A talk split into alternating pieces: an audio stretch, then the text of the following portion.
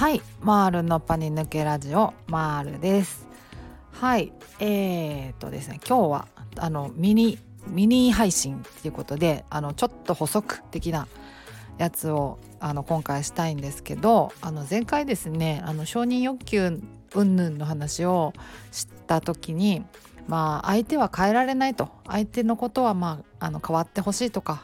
分かってほしいとか思ったところでねあの相手がそうなってくれるかわからないので、まあ、前提としてそういう考え方があるよみたいなそういう話をしたんですけどあの分かってもらえないからその分かってもらえなくていいとかあのどうせ他人は分かってくれないんだからもう一人でやるしかないんだとか誰にも頼れないんだとかそういうことじゃないんですよね。うん、あの分かってほしいっていうのを紐解くと分かってくれさえすれば相手は自分のために何かいろいろしてくれるだろうというそういうなんかこう前提の考え方があってだからこそ分かってほしいと。向こうに分かってもらった上でその自主的になんかこう助けてほしいあの力を貸してほしいとかそういうふうに思っているから分かってほしいっていうことになっているんじゃないかなと多くの場合は。だけどあの分かってくれなくてもあの手伝ってくれることはありますから全然あの例えば私なんかで言うとそのパニック障害とかそのメンタルの疾患はね自分が経験したのであのその感覚も分かるし気持ちも分かるので共感できるしそういう人がいたらねあのできるだけ手助けしたい力になりたいって思いますけど全然また別の病気とかになってくるとその人の苦しみとかってやっぱりどうしても分からないんですよね。共感しようにもできない部分がやっぱりあるわからないんだけどだけどその人がやっぱりまあ、こういう時にはねこういう風にしてくれたら助かりますとかそういう風になんか伝えてくれたらあそうなんだと思ってあの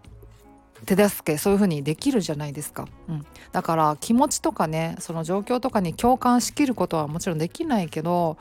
あのできる限り力になることはいくらでもできるわけで、うん、だからその分かってくれるイコール手伝ってくれるっていうことではないんですよね、うん、だから分かってもらえないからといって手伝ってもらわなくていいとか一人で生きていかなきゃみたいなそういうことじゃないですね、うん、だからですねその相手は変えられないんですよ。分かってもらえないことも多々あるけどだからこそ冷静にこういう時にはこういうふうにしてもらえると助かるというようなことを冷静に伝えないといけないんですよね。うん、あの察してくれよではいけないっていうことなんですよね。うん、だからその全てをあのきっちりやっぱり話すことだなあの対話することなんだろうなと思いますね。うんまあ、こういう症状があってね、まあ、こういう症状がこう不意にやってくることがあると、まあ、そういう時に、まあ、自分は何もできなくてであのまあ、迷惑かけることもあるかもしれないしで、まあ、そういう時にねこういうふうにしてくれるとあの、まあ、助かりますとかあのちょっとモチベーションが上がりますとかそういうふうにあの全部あのちゃんと冷静に対話する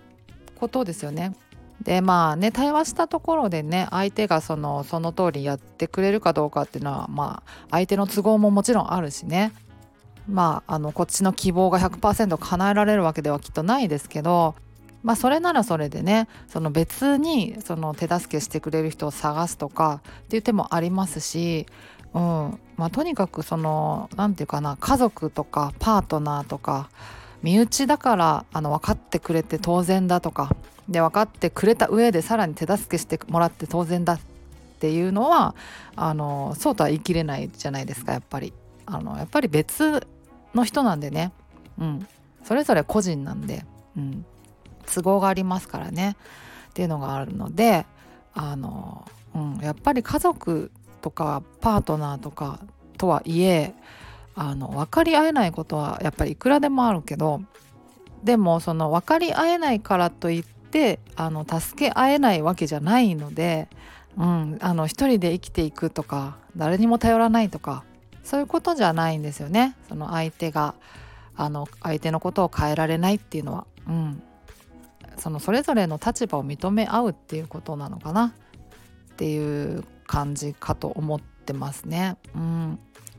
そのねまあ共感してもらうとかねそれだけであの心がこう癒される救われるみたいなことももちろん当然あるんですけど、うん、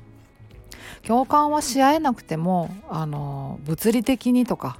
そういう形で助け合うことでやっぱり癒されたりとか救われることも当然あって、うん、だからねあのうんうんその一人で生きていけっていうことじゃないんですよっていうあの話をあの追加でしたかったのでしてみました。はい